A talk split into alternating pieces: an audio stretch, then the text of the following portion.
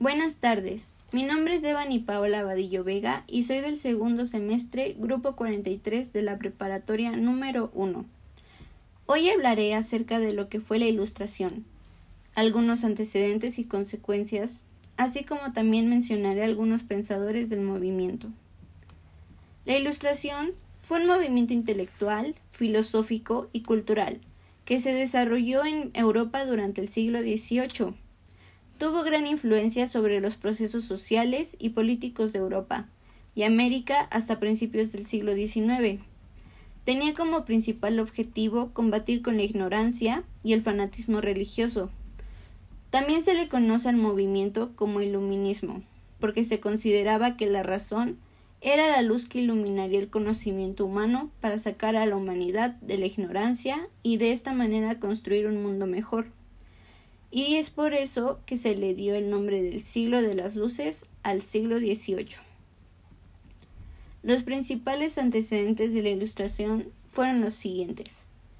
Fue una tendencia sostenida desde comienzos del siglo XV a valorar el pensamiento humano como fuente del saber la necesidad social de encontrar respuestas a las nuevas inquietudes y dudas humanas que la religión y los gobiernos no podían explicar.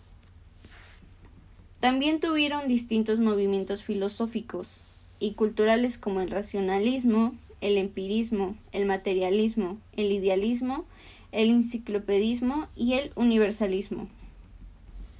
Algunas consecuencias del pensamiento ilustrado las mencionaré a continuación. Fue un gran impulso al desarrollo del método científico y de las ciencias como las conocemos en la actualidad.